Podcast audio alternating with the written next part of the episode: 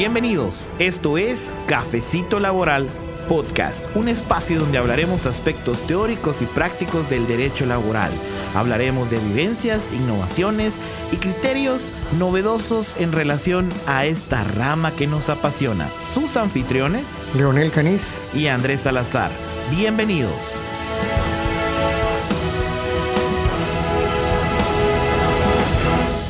Hola a todos, bienvenidos a este podcast, El Cafecito Laboral. En esta oportunidad estamos comenzando con este primer episodio y la primera temporada del podcast. Hemos decidido innovar en cuanto al derecho del trabajo.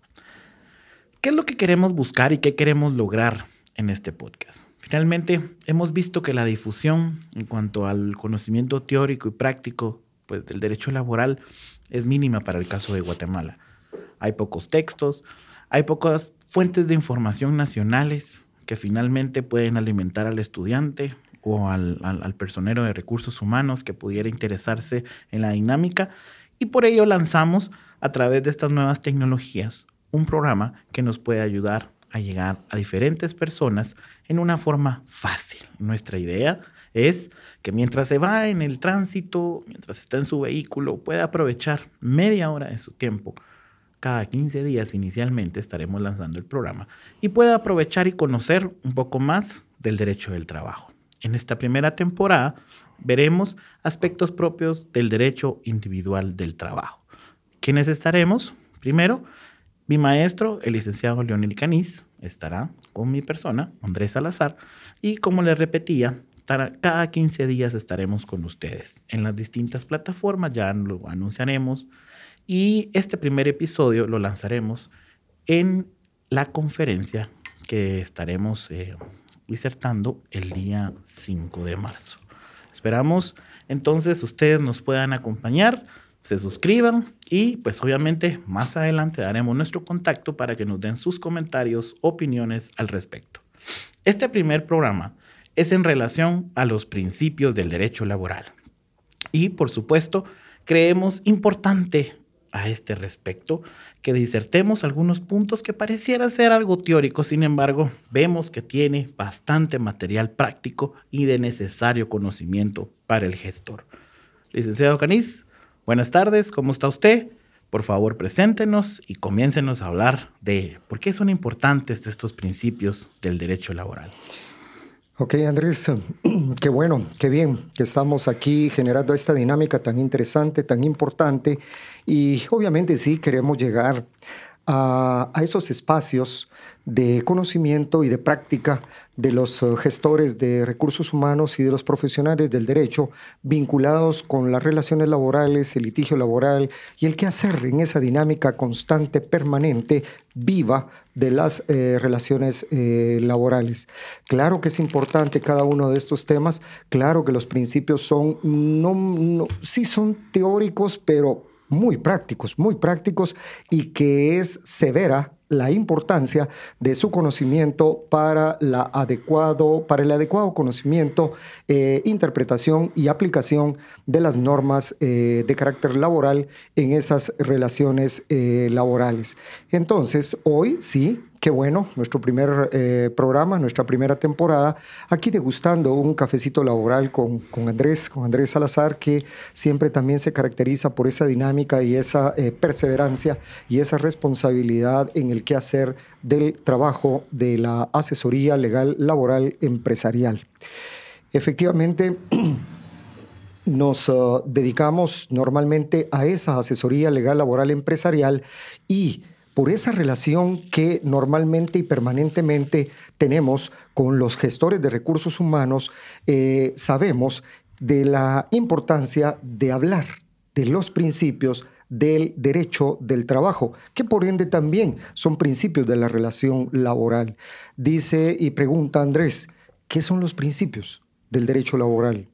Y a eso vale matizar que los principios eh, son tan importantes porque son precisamente la base, son el sustento, son lo que sostiene a toda la estructura legal laboral, lo que sostiene y le da vida a las relaciones laborales. Son, son bases, son guías, son directrices, son todos los elementos que, que, reitero, le dan vida al derecho del trabajo y le dan vida a las relaciones laborales.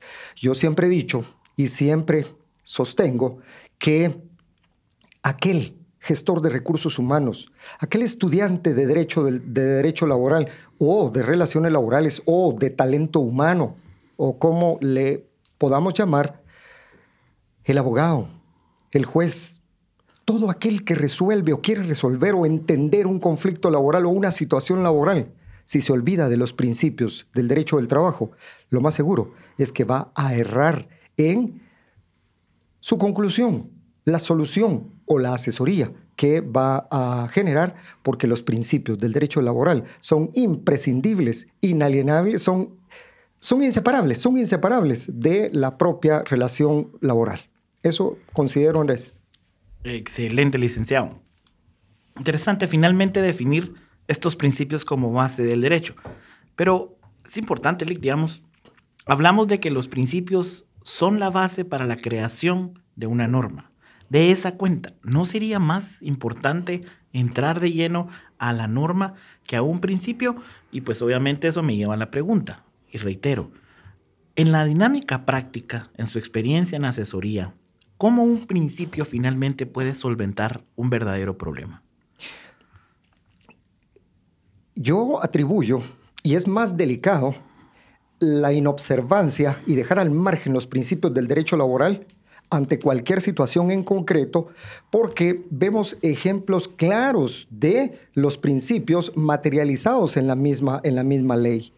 Por ejemplo, el artículo 30 del Código de Trabajo es tajante, pero tajante, tajante al decir y anunciar que si el empleador es requerido o le requiere autoridad competente el contrato de trabajo y no lo exhiba, todo lo que diga el trabajador será cierto. Claro que el Código de Trabajo dice y admite prueba en contrario, pero vean la premisa, vean la presunción legal. Todo lo que diga el trabajador es cierto. Por lo tanto, si yo eh, acepto a una persona individual, que vale decir solo las personas individuales pueden ser trabajadores, y genero una relación laboral sin quererla, pero simplemente con el hecho del inicio de la relación laboral, que el inicio de la relación laboral o la relación laboral es el hecho mismo de la prestación de los servicios, por lo tanto, aquel trabajador operativo, aquel conserje que yo contrato y me pongo de acuerdo con él sobre un salario, pero ese salario no llega al salario mínimo que le estoy ofreciendo y es un trabajador de tiempo completo. Él toma su, su, su escoba y da su primer escobazo, está firmando su contrato de trabajo. Y si yo no firmé si yo no tengo un contrato de trabajo y ese, la regla general es que debe ser a plazo indefinido, todo lo que diga el trabajador va a ser cierto. Si yo pacté con él entonces un salario inferior al mínimo, obviamente por los principios del derecho del trabajo, esas garantías sociales mínimas van a estar presentes en el contrato de trabajo, aunque las ignore o quiera ignorarlas el empleador o inclusive los dos sujetos principales de la relación laboral. Es decir, podemos hablar un sinnúmero de situaciones, Andrés, derivado de la eh, imprescindible necesidad e ineludible presencia de los principios del derecho del trabajo en las relaciones laborales. Excelente, Lick.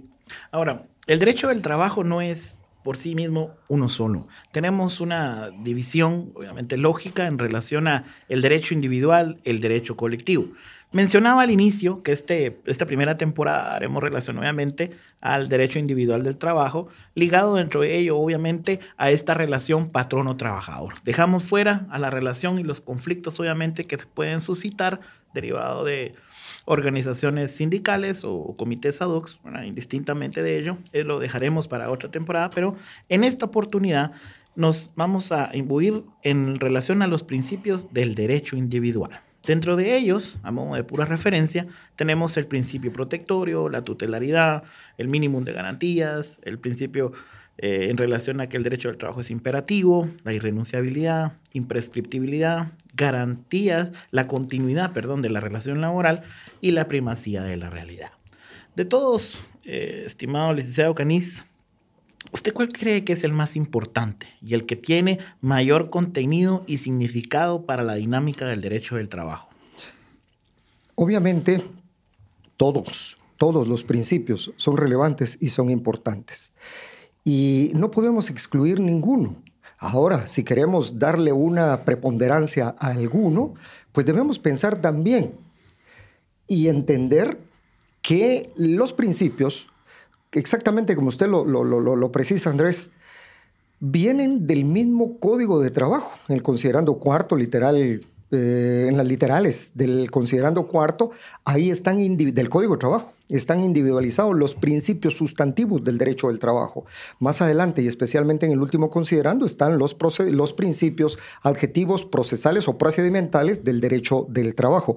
Pero hoy hablamos de esos principios del cuarto considerando del Código de Trabajo. Y sí, ahí están enunciados de que el derecho al trabajo es un derecho tutelar de los trabajadores, que es eh, un derecho que constituye garantías sociales mínimas y renunciables para el trabajador, hondamente democrático, es forzoso, es obligatorio, es imperativo. Eh, es decir, esos son los que se derivan del código de trabajo.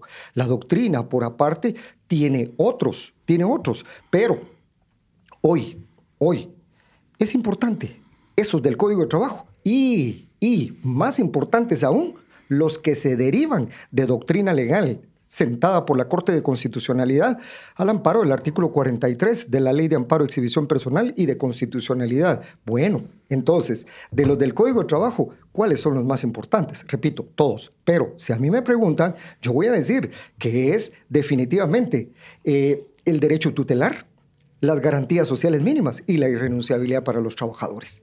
¿Por qué? ¿Por qué? Porque el derecho del trabajo tutela, cuida al trabajador. ¿Y por qué lo tutela? Porque evidentemente el derecho del trabajo nace para eh, resguardar al trabajador, para garantizar los derechos del trabajador, vale decir, es su hijo consentido, es su hijo privilegiado, es el hijo que más quiere y por eso es que tutela al trabajador el derecho del trabajo. Pero veamos, dice el Código de Trabajo que el derecho del trabajo es tutelar de los trabajadores porque trata de compensar la desigualdad económica que existe entre el capital y el trabajo, dando un trato jurídico preferente al trabajador. ¿Ok? ¿Ok? Entonces, es en ese trato jurídico en donde se compensa esa desigualdad y donde se materializa la tutela laboral. Preguntémonos, ¿serán los jueces de trabajo, será la inspección de trabajo la que de verdad tiene que tutelar al trabajador? No, no. Ellos tienen que interpretar la ley y aplicar la ley objetivamente, claro, pero la tutela es la ley la que, la que, la que establece. Ejemplo, el que ya citaba, el artículo 30 del Código de Trabajo. Si un, si un empleador no exhibe el contrato de trabajo y es exigido por autoridad competente todo lo que diga el trabajador, es cierto, el artículo 78 del Código de Trabajo. El empleador goza del derecho de despedir a un trabajador, de despedir a un trabajador, imputándole causas justas, pero aquel goza del derecho de emplazar a su empleador antes de que transcurra el plazo de prescripción a efecto de que éste le pruebe la justa causa del despido. ¿Dónde está la tutela laboral? ¿En qué? La inversión de la carga de la prueba, que no es una regla general en derecho del trabajo, pero en este caso, sí, la inversión de la carga de la prueba se traslada al empleador y es aquel el obligado a probar que el despido se funda en causa justa. El trabajador simplemente tiene que ir a referirle al señor juez, señor juez, mire, me despidieron, me despidieron injustamente y punto. Punto. Es el empleador el que tiene que probar. Entonces, sí, el, principio eh, de tutela laboral es importante, pero ya está en la ley. Y en la práctica, ¿cuáles son los principios más importantes? Garantías sociales mínimas y la irrenunciabilidad de los derechos. Garantías sociales mínimas, todos los derechos que conocemos y sabemos que tienen y deben gozar los trabajadores, a un aguinaldo, a un salario mínimo, a vacaciones anuales, y así podemos citar muchas. Entonces, si el empleador pacta con el trabajador en menos de las garantías sociales mínimas, obviamente esa será ese, ese trato abajo de las garantías sociales mínimas que la ley resguarda, será nulo ipso iure, tal como lo establece el artículo 12 del Código de Trabajo y el 106 constitucional. Entonces, desde el punto de vista práctico, a mi consideración, las garantías sociales mínimas amarradas con la irrenunciabilidad porque el trabajador jamás puede renunciar lícitamente a ningún derecho que legítimamente la ley le otorga. Y eso es que no hablamos de los principios derivados de la Corte de Constitucionalidad por la doctrina legal eh, que sienta la Corte de Constitucionalidad. Excelente, Lick. Y en el marco, digamos, de la irrenunciabilidad, hay un tema importante que suele eh, tener, digamos, una apreciación incorrecta. En el término de la relación laboral, el instrumento lógico y razonable de emitir por seguridad del empleador es el finiquito. El hecho de que exista y se materialice este principio de la renunciabilidad implica que este finiquito realmente prueba y da soporte al pago que efectivamente se haya hecho.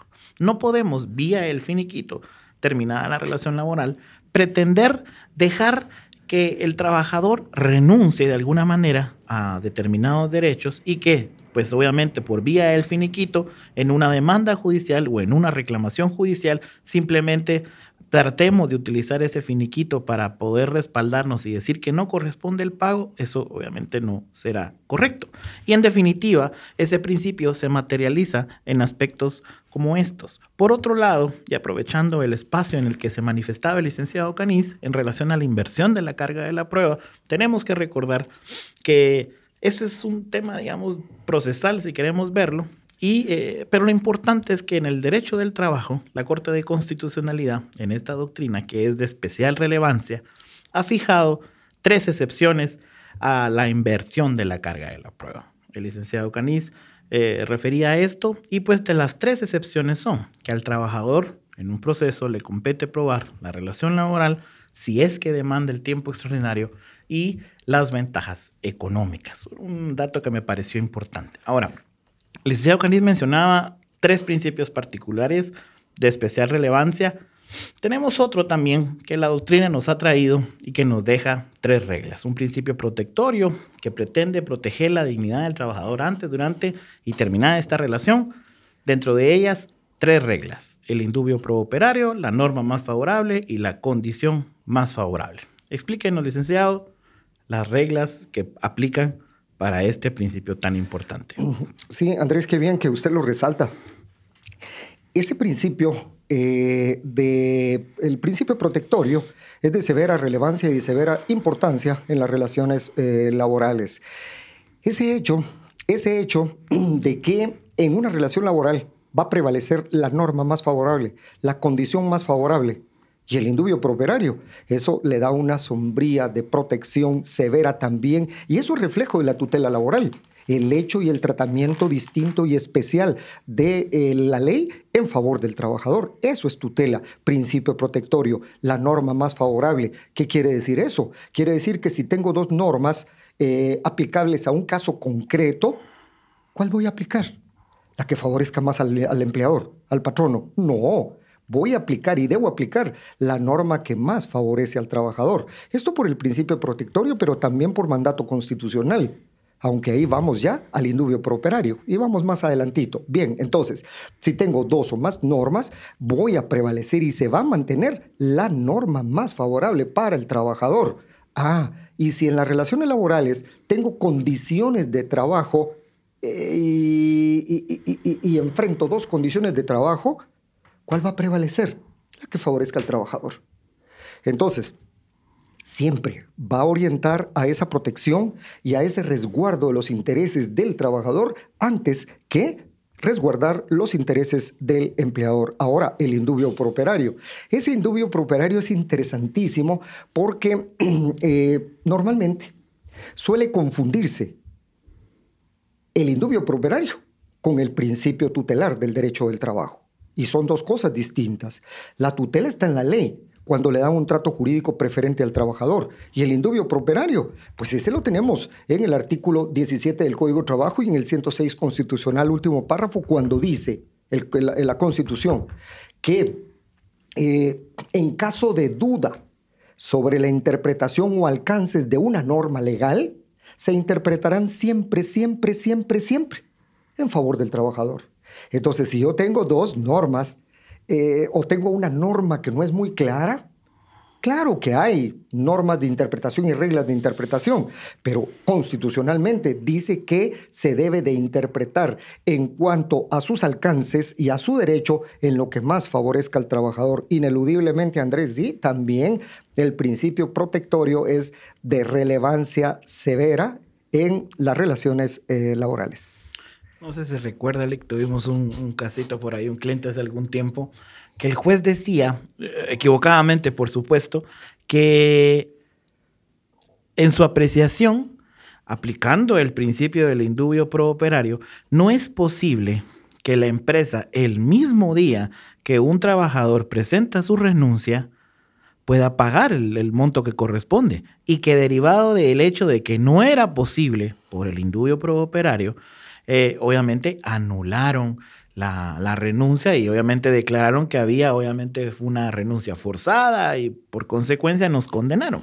Entonces, una apreciación incorrecta eh, irregularmente es de esa manera como se trabaja el indubio pro operario, es que vía este principio y su aplicación incorrecta, los auxiliares judiciales o en su caso los jueces quienes dictan la sentencia pretenden que cuando se tiene una duda real de cómo resolver el problema, más allá de, falta de conocimiento o algunos otros factores, cuando tienen duda de cómo resolverlo, buscan resolver a favor del trabajador. Pero no se te recuerda ese caso en particular, que fue una, cuestión que hasta llegamos al auto de liquidación y, que hasta por razón del amparo finalmente logramos darle vuelta y se reconoció que era una renuncia y que en tanto no, la renuncia no había sido impugnada de nulidad ni de falsedad, la renuncia se mantenía. Todo por la apreciación y que por cierto creo que era un juez, eh, un juez suplente que llegó y que justo nos llegó a dictar ahí el, la sentencia. No sé si usted recuerda. Sí, claro, lo tengo presente. Dos días llegó el, juez suplente a, cubrir. Y definitivamente sí, sí, sí, sí, lo recuerdo. Este, decía en la sentencia que era inverosímil, en otros términos, estoy parafraseando la sentencia, decía que era inverosímil que el mismo día en que se presenta una renuncia, esta sea aceptada. Eso decía la sentencia. Y eso es eh, inconcebible. ¿Por qué es inconcebible? Porque decía la sentencia, no, pues tiene que haber un preaviso. El juez, el juez de esa sentencia, será que tenía presente de quién es el derecho del preaviso al terminar la relación laboral por una renuncia. ¿Será del trabajador o será del empleador? Es del empleador. El derecho del preaviso no es del patrón, no es del trabajador. Él tiene obligación, es una obligación del trabajador presentar su renuncia con el preaviso que la ley lo establece y lo precisa, dependiendo la data de la relación laboral. Pero es un derecho del empleador. Incluso el empleador, sí, por, por mandato legal y por derecho, puede aceptar la renuncia el mismo día que le presentan la renuncia. Es más, dice el Código de Trabajo, que si el trabajador, pero claro, no se puede ir si no le aceptan la renuncia, definitivamente, salvo que incurra en responsabilidades. Pero sí, interesante, interesante esa sentencia en donde el juez decía que era inverosímil el hecho de que se hubiera aceptado la renuncia el primer día de la relación laboral. No, es un derecho del empleador el derecho del preaviso ante una renuncia laboral. Y, digamos, en esa línea, ahí sí que nosotros tratamos de, ir aprovechando estos espacios que van surgiendo. Eh, recordar, digamos, hay un, hay un mito ahí que la relación laboral termina indistintamente en la causa, las prestaciones se deben de pagar en 30 días, ¿no? Situación obviamente que no tiene amparo en la ley.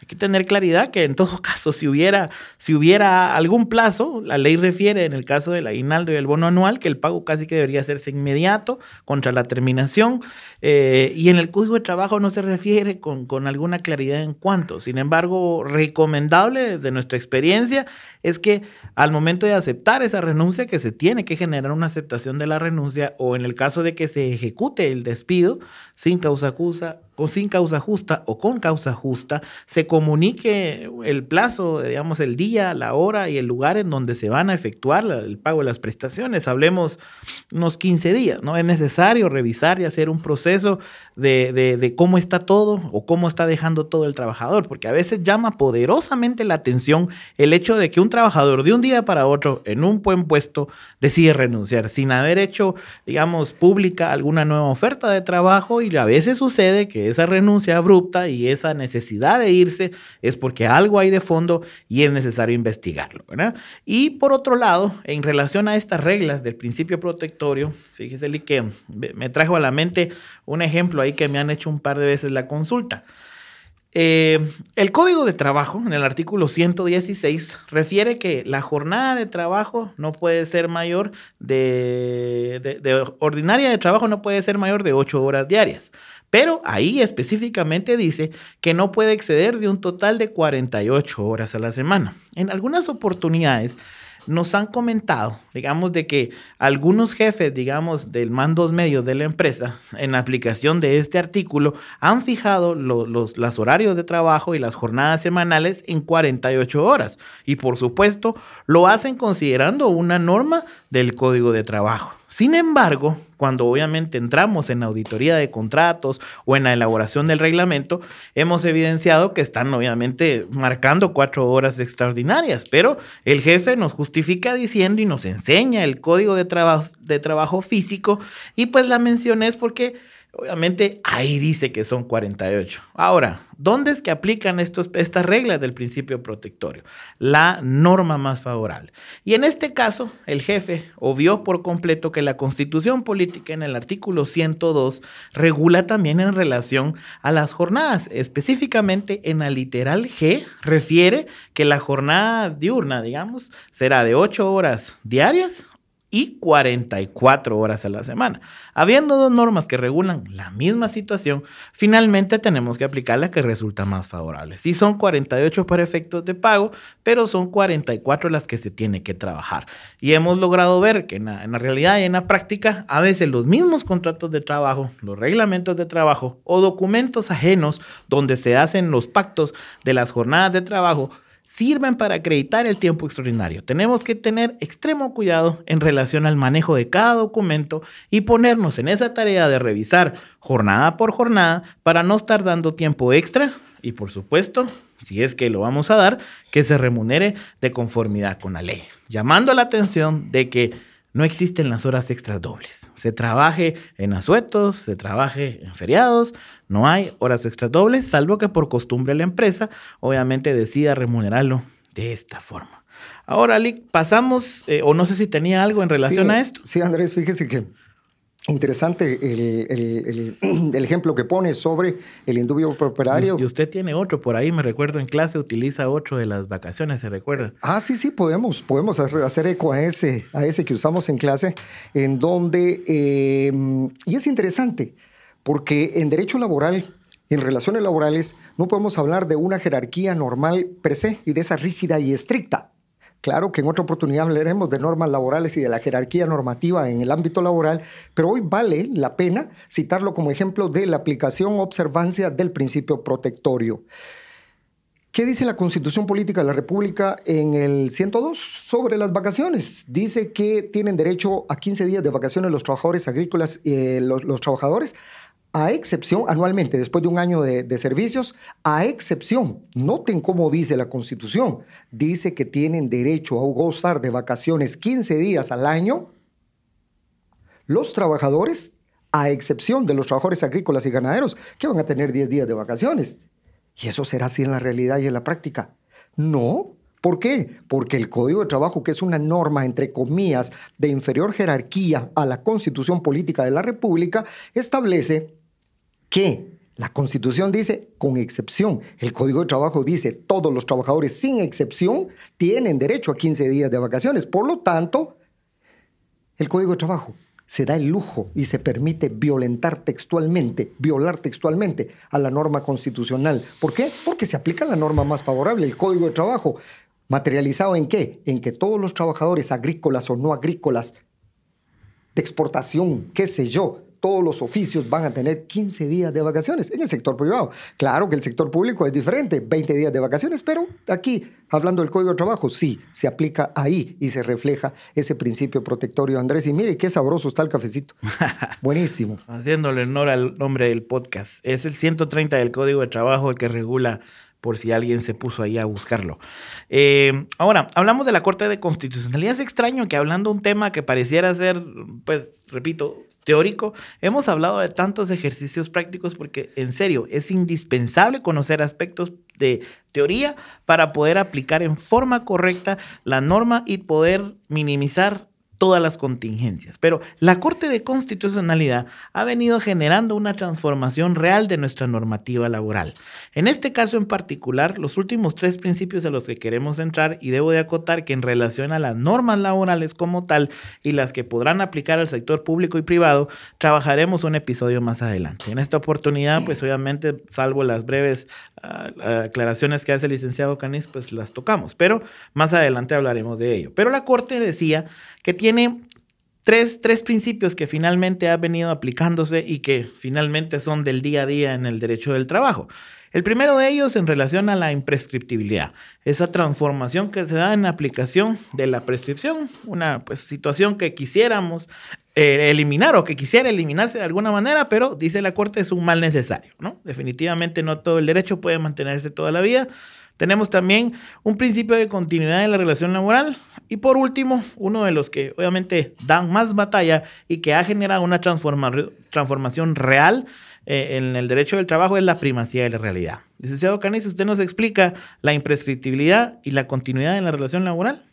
Ahora, mira Andrés, aparte de tener el gusto de tomar otro cafecito, yo de verdad considero que, y lo dije al inicio, hablé de principios del derecho del trabajo derivados del Código de Trabajo y otros principios derivados de doctrina legal de la Corte de Constitucionalidad, amén de otros principios de la doctrina legal. Pero si hablamos de esa primacía de la realidad, de la imprescriptibilidad de los créditos laborales, de la doctrina de la continuidad laboral, de verdad que yo considero, Andrés, que eh, deberíamos de generar otro, eh, otro episodio al respecto específicamente de los principios o de esa doctrina legal de la Corte de Constitucionalidad, porque creo que seríamos severamente ligeros al tratar en este, eh, en este capítulo eh, de los principios que se derivan de la Corte de Constitucionalidad y que son de severa importancia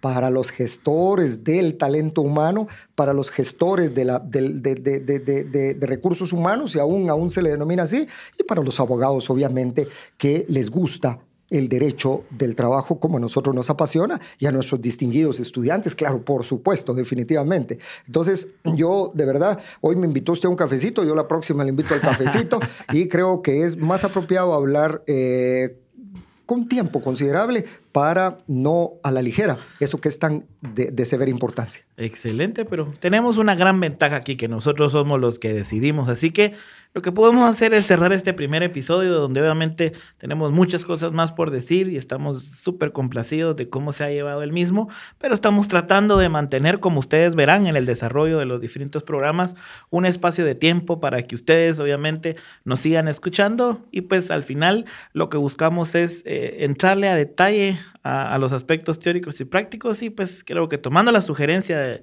licenciado Caniz, Cerraremos este primer episodio en relación a los principios. Dejaremos en nuestro episodio número 2 en relación a esta imprescriptibilidad, la continuidad, continuidad de la relación laboral, la primacía, y entraremos a una discusión importante, digamos, en relación a cuándo hay o no hay una relación laboral, si es que se puede materializar eh, una relación de servicios o servicios prestados, como suele decirse. Entonces espero nos escuchen en el segundo episodio, pero esto es todo por hoy. Si tienes alguna duda, algún comentario, alguna sugerencia, nos puedes escribir al correo electrónico siguiente info arroba canis medio o nos puedes seguir en nuestras redes sociales. Nos encuentras en Facebook como Canis Ávila Asociados. Cualquier situación, cuenta con nosotros.